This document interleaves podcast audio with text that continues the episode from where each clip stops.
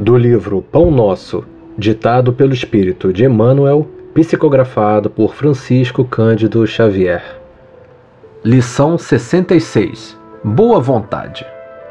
Vede prudentemente como andais. Paulo em Efésios capítulo 5, versículo 15. Boa vontade descobre trabalho.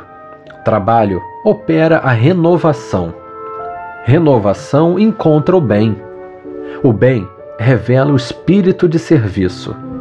O espírito de serviço alcança a compreensão. A compreensão ganha humildade. A humildade conquista o amor. O amor gera a renúncia. A renúncia atinge a luz. A luz realiza o aprimoramento próprio.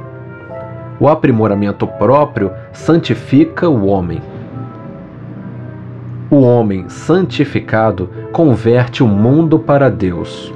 Caminhando prudentemente, pela simples boa vontade, a criatura alcançará o divino reino da luz.